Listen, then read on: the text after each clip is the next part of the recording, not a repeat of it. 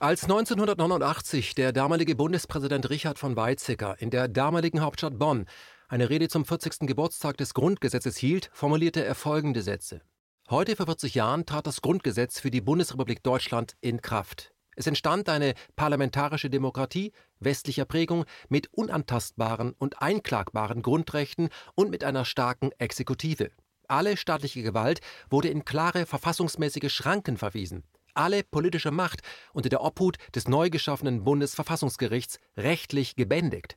Das Grundgesetz, von Politikern geschaffen, setzt höheres Vertrauen in das Recht als in die Politik. Nun sollte der Staat nicht mehr wie bisher über den Bürger verfügen können, sondern er wurde zum Schutz der Rechte des Einzelnen verpflichtet. Der Rechtsstaat wurde zur Rechtsgemeinschaft, zur Einrichtung der Bürger füreinander.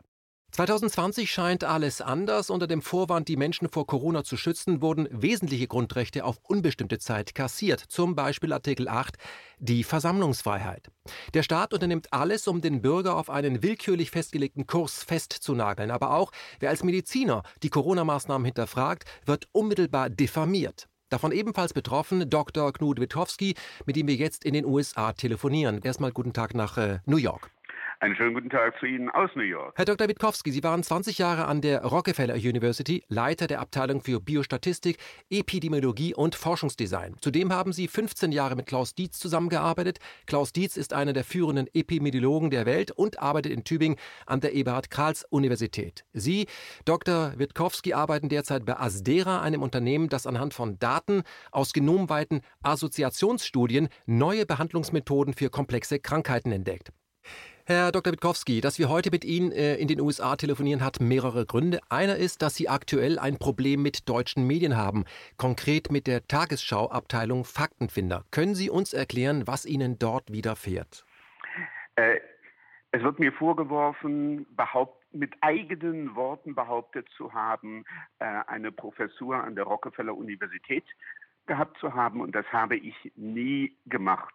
Ich habe in einem Interview, wo das so dargestellt wurde in einer ganzen Geschichte über meine Vergangenheit, irgendwann genickt und gesagt, okay, ich habe das Wort Ja benutzt. Ich habe aber nie mit eigenen Worten äh, behauptet, dass ich an der Rockefeller Universität gew äh, Professor gewesen wäre. Und ich habe in vielen Interviews genau das gesagt, was Sie auch gesagt haben, nämlich, dass ich dort äh, im Hospital eine Abteilung geleitet habe. Und da gibt es auch keine Frage, das trifft zu. Herr Witkowski, das heißt, wenn ich Sie richtig verstehe, während eines langen Interviews zum Thema Corona, macht ein Journalist mal einen Fehler, indem er Sie als Professor anspricht und um das thematisch nicht abzulenken, gehen Sie auf das Thema Corona weiter ein und daraus wird Ihnen jetzt ein Strick gedreht. Ja, mhm. damit darf, dürfen Sie mich also zitieren. Das haben Sie so gut formuliert, dass ich äh, dass dieses Jahr, das ich jetzt benutzt habe, dürfen Sie mir also in die, Sie dürfen mir diese Formulierung in den Mund legen. Wunderbar. Herr Witkowski. Naja, mit der Tagesschau äh, diese Rufmordkampagne, die die Tagesschau dort macht, mhm. da muss man ja nur sehr vorsichtig sein. Ne? Mhm. Herr Witkowski, das ist schön, dass Sie das Wort Rufmordkampagne äh, äh, benutzen. Wir werden noch darauf kommen, Sie sind ja nicht der Einzige. Aber wünschen Sie denn eigentlich eine Gegendarstellung? Weil das schadet ja Ihrem Ruf, wenn man Ihnen unterstellt, Sie hätten behauptet, Sie wären ein Professor an dieser Universität gewesen, was Sie nie gesagt haben. Naja, also in den USA zumindest wird die ARD als regierungsfinanzierte Fernsehstation betrachtet und dann nimmt man das nicht so genau. Wenn die, eine, wenn die ARD etwas sagt, oder der Regierung zum Munde redet, äh, dann sieht man das als eine regierungsfinanzierte Institution äh, der Regierung, die Regierung unterstützen. Das heißt, es davon, damit kann ich auch leben. Mhm. Das heißt, der Amerikaner äh, schaut sich sehr genau an, wenn er ein Medium einschaltet, von wem es finanziert wird? Ja, Wunderbar. Lassen Sie uns äh, nochmal zu den Faktenfinder kommen. Der Tagesschau, der Faktenfinder behauptet, Sie hätten gesagt, die Corona-Epidemie in den USA würde einen bevorstehenden Rückgang erleben und Sie hätten gesagt, in Schweden wäre der Verlauf ähnlich dem in Finnland, Dänemark und Norwegen und das, obwohl Schweden seine Bürger deutlich weniger eingeschränkt hätte. Klären Sie uns bitte auf, was haben Sie gesagt und wie beurteilen Sie die Zahlen in Schweden? Das erste war eine Prognose, wo die Tagesschau ein falsches Datum genannt hat. Sie hat gesagt, ich hätte diese Prognose am 10. März abgegeben, was absurd ist. Und das hat die Tagesschau äh, korrigiert. Die Prognose habe ich am 10. April abgegeben, dass in den USA die Zahl der Fälle zurückgehen würde und die Zahl der Fälle in den USA ist zurückgegangen. Das heißt, da lagen Sie mit Ihrer Prognose richtig? Ja, natürlich. Mhm. Ich mache keine Prognosen, äh, wenn ich da nicht gute Gründe für habe. Über Schweden habe ich etwa vor zwei Wochen gesagt, dass bis zu diesem Zeitpunkt in der Vergangenheit der Verlauf nahezu identisch war zwischen Schweden und Dänemark. In der nächsten Woche gab es dann mehr Fälle in Schweden als in Dänemark. Damit wurde aber meine Charakterisierung dessen, was ich in der Vergangenheit, was ich beschrieben habe, nicht widerlegt. Mhm. Und darüber hinaus ist es so, dass die schwedische Regierung inzwischen auch weitere Daten zur Verfügung gestellt hat. Und da sieht man, dass also auch in Schweden die Zahl der Fälle zurückgeht, dass das also ein, momentane, ein momentaner Unterschied war, der für die Aussage eigentlich wenig äh, Ergebnisse hatte, sowohl in Schweden als auch jetzt in New York haben wir Daten, dass wir eine dass wir uns langsam auf Herdenimmunität zubewegen. Es sind um die 20 Prozent der Personen haben bereits Antikörper, sind also immun.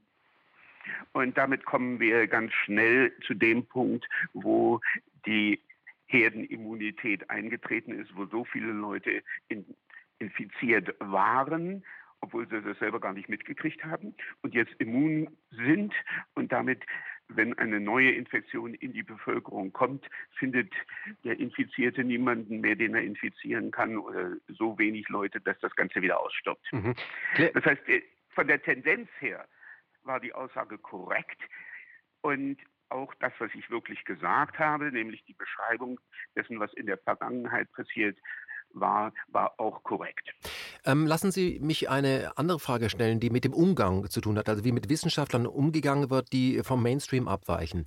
Wie Ihnen ergeht es ja aktuell auch diversen Ärzten in äh, Europa, nämlich äh, zum Beispiel Dr. Wodak haben Sie mitbekommen oder Professor äh, Bhakti, mit dem ich gesprochen habe. Warum werden Ihrer Meinung nach abweichende Meinungen zur Corona-Thematik so aggressiv von der Politik und der zuarbeitenden äh, Presselandschaft eigentlich durchgeführt? Verstehen Sie das? Ähm, ich bin kein Psychiater. Ich kann mich also, ich weiß nicht, was andere Leute denken. Aber die eine Motivation, die ich mir vorstellen kann, ist, dass Leute sehr viel von ihrem Prestige investiert haben, hier äh, Panik zu machen. Und wenn jetzt Wissenschaftler sagen, dass diese Panikmache völlig unbegründet war, dann fürchten Leute, dass sie ihr Prestige verlieren. Und deshalb reden sie gegen Wissenschaft, äh, solange wie das nur irgend geht. In Deutschland ist das sogar, ist das besonders äh, gravierend, weil ja die Leopoldina, das Gremium, das die Regierung beraten soll, vor einer Woche, glaube ich, war das ungefähr, äh, der Regierung dringend empfohlen hat, die Schulen wieder aufzumachen, weil mit einer Erkrankung, wo Kinder nur einen sehr milden Verlauf haben und in der Regel überhaupt nicht merken, dass sie infiziert sind, aber immun werden und damit zu, zum Schutz der Bevölkerung und auch zum Schutz der Älteren beitragen. Das heißt, man, es ist kontraproduktiv, die Schulen geschlossen zu halten. Es ist kontraproduktiv. Ja, es war kontraproduktiv, die Schulen zu schließen und es ist kontraproduktiv, die Schulen geschlossen zu halten. Nachdem man nun, man kann das noch verstehen, dass man zu Anfang Angst hatte, aber inzwischen wissen wir, dass die Schulen geöffnet werden müssten, wenn die Politik äh, mit der Realität sich auseinandersetzen würde. Mhm. Herr Dr. Witkowski, was Sie gerade angedeutet haben, ähm, dass äh, verschiedene Personen aus der Regierung, aber auch äh, vom Robert-Koch-Institut Charité sich derart auf den Fenster gelegt haben, dass sie... Und die Medien. Und, die Medien. Und die Medien ihr, Gesicht, die Gesicht, ihr Gesicht verlieren würden, wenn sie zurückrudern. Das erinnert mich jetzt so ein bisschen an, äh, ja, wie man äh, seinerzeit den Vietnamkrieg gehandelt hat. Man hat bis fünf Präsidenten hat man verbraucht, um einräumen zu können, dass der Krieg verloren war. Das ist eine, etwa eine Einschätzung, die ich habe. Herr Witkowski, ein Skype-Interview mit Ihnen wurde bei Punkt Predanovic äh, auch gelöscht von YouTube. Es hieß dort in den äh, YouTube-Kommentaren, Sie hätten äh, gegen die Inhalte die YouTube-Standards verstoßen und deswegen hätte man dieses Interview löschen müssen. Können Sie uns das erklären? Nein. Äh, das Gute ist, jede, das Interview ist weiterhin verfügbar. Man muss eben jetzt nur auf den Punkt Predanovic, oh, ich, hoffe, ich, habe Ihren Namen richtig gesagt, äh, Kanal gehen und dort ist das Interview noch verfügbar. Und da kann man das auch nicht so einfach löschen. Das heißt, jeder, der das überprüfen möchte, kann da hingehen und sich das Interview ansehen. Würden Sie denn diese Art von Löschung äh, hier in Deutschland schon als Zensur beschreiben und erleben Sie Ähnliches auch in den USA, dass abweichende Meinungen dann gelöscht werden? Ich würde es, äh, ich, ich bezeichne das als Zensur. Ich habe in den USA ein Interview gegeben, aber das hat inzwischen über eine Million mehr als eine Million Leute haben sich das angesehen und zu dem Zeitpunkt kann man dann nicht mehr löschen, mhm. weil das einfach zu viele Leute, zu vielen Leuten bekannt ist. Hier in Deutschland wird ja medial mehrheitlich berichtet, dass es in den Vereinigten Staaten äh, dunkler als düster ausschaut. Wie können Sie unseren Hörern äh, die Lage in den Vereinigten Staaten, in den USA vermitteln? Was ist dort Stand der Dinge? Es ist deprimierend, durch die Stadt zu gehen und äh, keine Menschen zu sehen, kein Leben zu sehen, äh, keine Restaurants zu haben, wo man hingehen kann. Also in, den, in New York äh, besonders gravierend ist, weil viele Leute nie kochen, äh, sondern dreimal täglich im Restaurant essen. Und das, das oder es, ich, die, die Reinigung war zu, äh, man kann, die Arbeitsstellen sind zu, alles ist zu. Das ist deprimierend, aber das ist nur eine Folge von diesem so, sozialen oder antisozialen Distancing. Das hat mir mit der Krankheit überhaupt nichts zu tun. Sind denn Ihrer Meinung nach die Maßnahmen hinsichtlich der Corona-Pandemie verhältnismäßig? Nein, sind sie nicht. Selbst das, was also behauptet wurde, dass also Krankenhäuser überlastet würden, äh, ist nicht eingetreten. Bei jeder Grippewelle ist es so, dass äh, mehr Betten im Krankenhaus belegt sind als während an, als zu anderen Zeiten im Jahr, aber es hat nie irgendeinen tatsächlichen Problemfall gegeben. Und auch in Deutschland, so, soweit ich gehört habe, ist es ja nicht so, dass also nur die Krankenhäuser mit äh, Covid-Toten überlaufen, äh, was ja bei, was uns im Augenblick 9000 oder so in Deutschland auch äh, kein Todesfällen äh, kein Problem wäre. Sollte oder muss Ihrer Meinung nach ein Unterschied gemacht werden hinsichtlich der Situation in Europa, Beispiel Deutschland und den USA? Muss man da unterscheiden? Nein.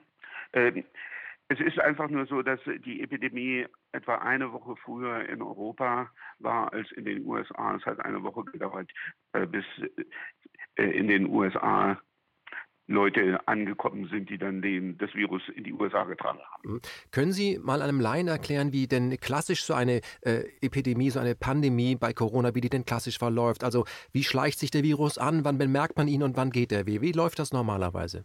Also die ersten Infektionen bekommt man überhaupt nicht mit. Das, da sind also zwei, drei Monate, wo es ein paar, das ist exponentieller Anstieg. Am Anfang ist er ganz langsam.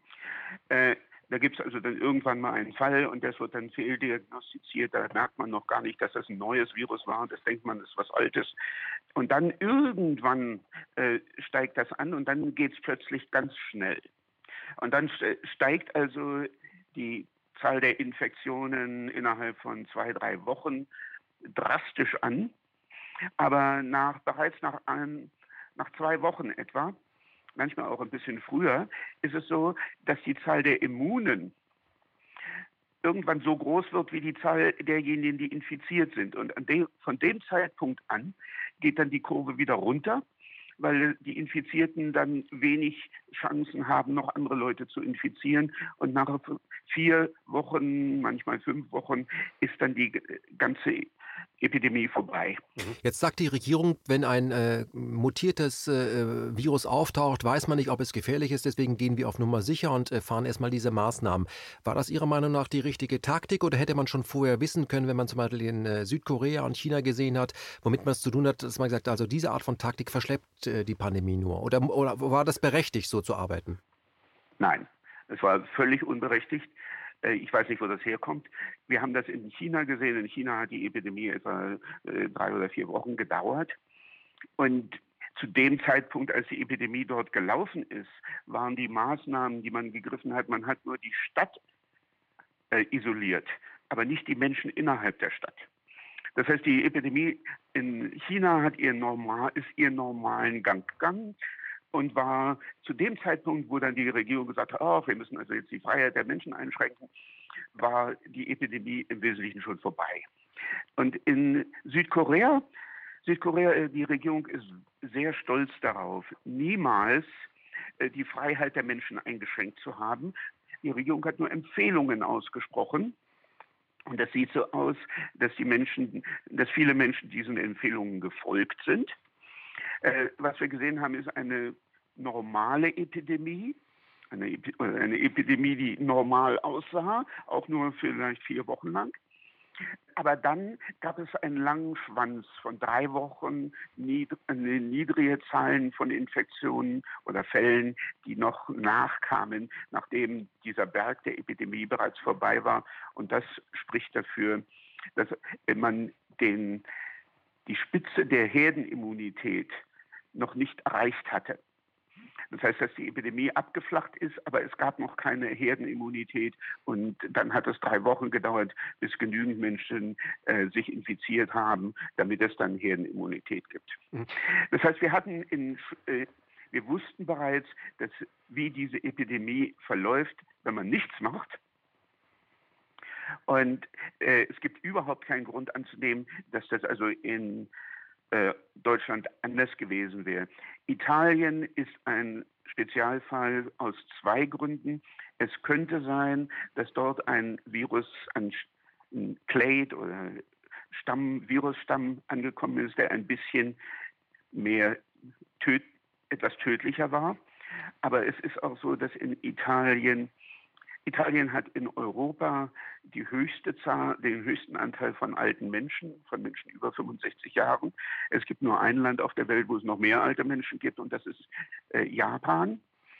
Das heißt, das hat sicherlich auch dazu beigetragen. Es kann auch dazu beigetragen haben, dass man Leute sehr früh ins Krankenhaus gebracht hat mit Verdachtssymptomen, die noch gar nicht infiziert waren, aber sich dann im Krankenhaus natürlich infiziert haben.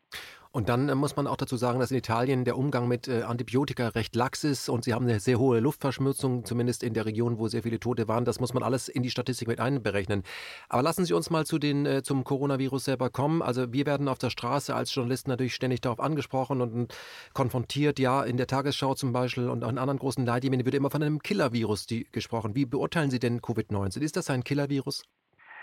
Es gibt Todesfälle und viele Todesfälle unter den Alten, die auch an Begleiterkrankungen haben.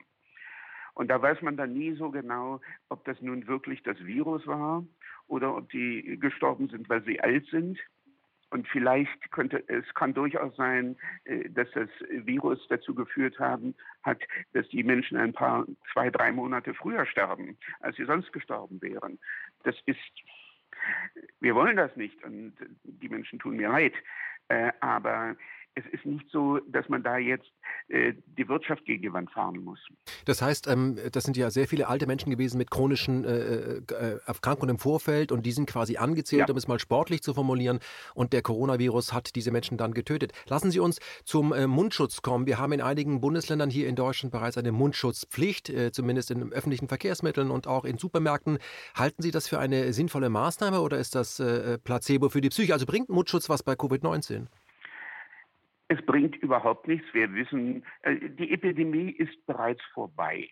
Also nochmal. Das, das, das, das, Virus zirkuliert nicht mehr in der Bevölkerung, jedenfalls nicht in einem äh, relevanten Umfang. Und damit braucht äh, alles, äh, erstmal ist dieser Mundschutz bringt sowieso nichts, aber oder wenig. Aber zu einem Zeitpunkt den Mundschutz einzuführen, wo es kein Virus mehr gibt, ist ein bisschen seltsam. Wenn man überhaupt äh, jetzt schon ein Resümee ziehen darf oder auch möchte, was waren denn Ihrer Meinung nach die gröbsten Fehler im Umgang mit dieser Pandemie? Die Schulen und die Geschäfte zu schließen. Denn so konnte sich keine Herdenimmunität ausbreiten. Das hat, das hat dazu geführt, dass die Menschen länger das Vergnügen hatten, sich mit diesem Virus auseinandersetzen zu dürfen. Mhm. Und das führt dann auch dazu, dass die Isolation von älteren Menschen weniger effektiv wird. Denn Isolation wird nimmt ab, die Effektivität von Isolation nimmt ab, je länger das dauert. Mhm. und wenn das länger dauert, dann äh, kranken mehr von der, mehr alte Leute und es gibt mehr Todesfälle. Was passiert denn, wenn jetzt äh, plötzlich die Schulen und die Geschäfte geöffnet äh, haben? Glauben Sie dann, dass die Pandemie wieder ein bisschen ansteigt? So, wir haben inzwischen Daten aus Deutschland, aus Schweden, aus den USA Das, äh, in Deutschland waren es vor drei Wochen 15 Prozent, das sind jetzt vermutlich nahezu 50 Prozent oder sowas in der Größenordnung. In Schweden und in den USA waren es 20 Prozent, immer zu dem Zeitpunkt, wo die Studien durchgeführt wurden. Und das ist ein bisschen vor, ein paar Tage vor, äh, zurück. Wir haben bereits einen, sind einen großen Schritt vorangekommen im Hin zu einer Herdenimmunität trotz des Social Distancing. Das Social Distancing hat das verhindert oder sagen wir so verlangsamt, nicht verhindert, verlangsamt, aber trotz dieser Maßnahmen äh, haben wir bereits einen relativ hohen Level von Herdenimmunität. Und damit würde eine neue Epidemie nicht mehr äh, so dramatisch sein, wie die erste Epidemie war. Mhm. Das heißt, es würde sehr viel flacher sein und äh, in, dann im Sande verlaufen. Was ich jetzt nicht verstehe, Herr Witowski, vielleicht können Sie mir das erklären. Also das, was Sie sagen, ist, als wenn ein Laie mit der Pandemie umgegangen wäre. Aber wir haben es doch hier mit Experten von der Charité zu tun. Wir haben es doch hier mit dem renommierten Robert-Koch-Institut zu tun. Der ist doch wissenschaftliche Expertise. Wie kann das denn sein? Äh, dazu möchte ich mich nicht äußern. Mhm. Internationale Medien benennen ja die deutsche Kanzlerin auch als Deutschlands Wissenschaftskanzlerin. Sie hat ja Physik studiert und daher ist ihre Rolle als Staatschefin besonders einzuschätzen. Nun ermahnte Frau Merkel die letzten Stunden, es handele sich äh, noch um die Anfangsphase der Pandemie. Ist ein Zitat. Deutschland sei noch nicht über den Berg. Das ist auch ein Zitat. Teilen Sie die Meinung dieser Kanzlerin? Ähm, nein, ich teile diese Meinung nicht. Äh, das widerspricht allem, was wir über die Epidemie wissen. Und ich verstehe nicht, ich teile, ich teile, ich war auch der Ansicht, äh, dass äh, Frau Merkel als Wissenschaftlerin, die, die ist ja Physikerin, in der Lage ist, äh, die Daten rationaler zu sehen und hier eine wissenschaftlich und den Wissenschaftlern zuzuhören. Aber das ist offensichtlich nicht passiert. Warum, kann ich natürlich nicht sagen. Das heißt, wenn Sie die Meinung von Frau Merkel nicht teilen, also dass wir noch nicht über den Berg seien, würden Sie dann sagen, dass Sie äh, Frau Merkel widersprechen? Jeder kann sich die Daten angucken und sieht, dass Deutschland ist über den Berg, genauso wie alle anderen europäischen Länder. Überall die Zahl, geht die Zahl der Fälle zurück. Und wenn die Zahl der Fälle zurückgeht, dann muss die Zahl der Infektionen bereits mindestens eine Woche vorher zurückgegangen sein, denn man wird ja nicht unmittelbar, man wird erst eine Woche oder ein bisschen später äh, einen Fall bekommen. Das heißt, die, und das ist, weshalb ich gesagt habe, wenn wir einen Rückgang der Fälle haben, äh, dann muss die Zahl der Infektionen bereits sehr viel früher zurückgegangen sein. Und das heißt, äh, die Epidemie ist am Auslaufen. Lassen Sie uns äh, abschließend noch zu einem sehr großen Thema kommen, was hier in Deutschland langsam hochkocht. Ich weiß nicht, wie das in den Vereinigten Staaten ist. Bill Gates hat in der deutschen Nachrichtensendung Tagesthemen, die Sie sicherlich kennen, auch wenn Sie sie nicht jeden Tag äh, schauen in den Vereinigten Staaten. Herr Gates hat in den Tagesthemen Folgendes gesagt, nämlich Normalität könne es erst wieder geben, könne erst einkehren, wenn sieben Milliarden Menschen gegen Covid-19 geimpft werden, und zwar durch ihn. Teilen Sie die Meinung des Microsoft-Gründers? Müssen sieben Milliarden Menschen gegen Covid-19 geimpft werden? Okay. Äh, wie bei jeder wie bei jeder Atemwegserkrankung, das breitet sich sehr schnell aus und dann sind die Leute immun. Und dann hört die Epidemie auf. Das ist bei allen Epidemien so gewesen, mit einer Ausnahme, und das war 1918, 19. Und da war die ganze Welt im Chaos wegen des Ersten Weltkriegs weil die Auswirkungen des Ersten Weltkriegs noch nicht ähm, vorüber waren und es gab keine Antibiotika, um die Lungenentzündung zu bekämpfen, die, an denen die Menschen damals gestorben sind.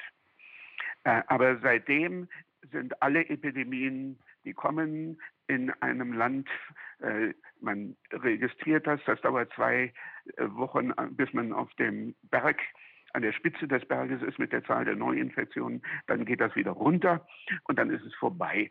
Und das ist bei dieser Atemwegserkrankung, bei dieser Grippe nicht anders bei, als bei anderen Grippen. Die Bill and Melinda Gates Foundation ist äh, der größte Geldgeber der WHO und bestimmt nachweislich, welche Impfprogramme vermeintlich notwendig sind. Kann man aus Ihrer Sicht die Weltgesundheitsorganisation WHO noch als unbefangene Weltgesundheitsorganisation bezeichnen? Oder ist der heimliche Boss nicht längst Bill Gates und seine Foundation? Ähm, dazu möchte ich mich nicht äußern, weil das, da kann ich nur spekulieren. Äh, da habe ich nicht mehr Informationen als jeder andere auch. Herr Dr. Knut Wiskowski, ich möchte mich ganz herzlich für das äh, Gespräch bedanken, möchte Ihnen aber noch mal abschließend eine Frage stellen, weil Sie ja in äh, Deutschland geboren sind, sehr gut Deutsch sprechen, obwohl Sie schon sehr lange in den USA forschen. Ähm, hat hier in Deutschland äh, unserer Meinung nach einen, äh, den Shutdown noch des Grundgesetzes ja mitbefohlen und vor allem den Artikel 8 begraben. Also es herrscht Versammlungsverbot. Wie beurteilen Sie das als jemand, der im Ausland lebt? Das ist mir im De Detail nicht bekannt, aber etwas, was mir auch hier in den USA auffällt, ist, Menschen haben äh, so lange haben vergessen, dass Demokratie etwas ist, wofür man immer kämpfen muss. Wenn man aufhört, sich für Demokratie aktiv einzusetzen, dann werden die Rechte der Bevölkerung, äh, der Menschen eingeschränkt. Und das sehen wir jetzt ganz deutlich. Ich hoffe, dass diese Erfahrung dazu führt, dass Menschen wieder aktiver sich für die Demokratie in ihrem Land einsetzen. Dr. Knut Wiskowski, ich bedanke mich ganz herzlich für das Gespräch nach New York. Schönen Tag noch.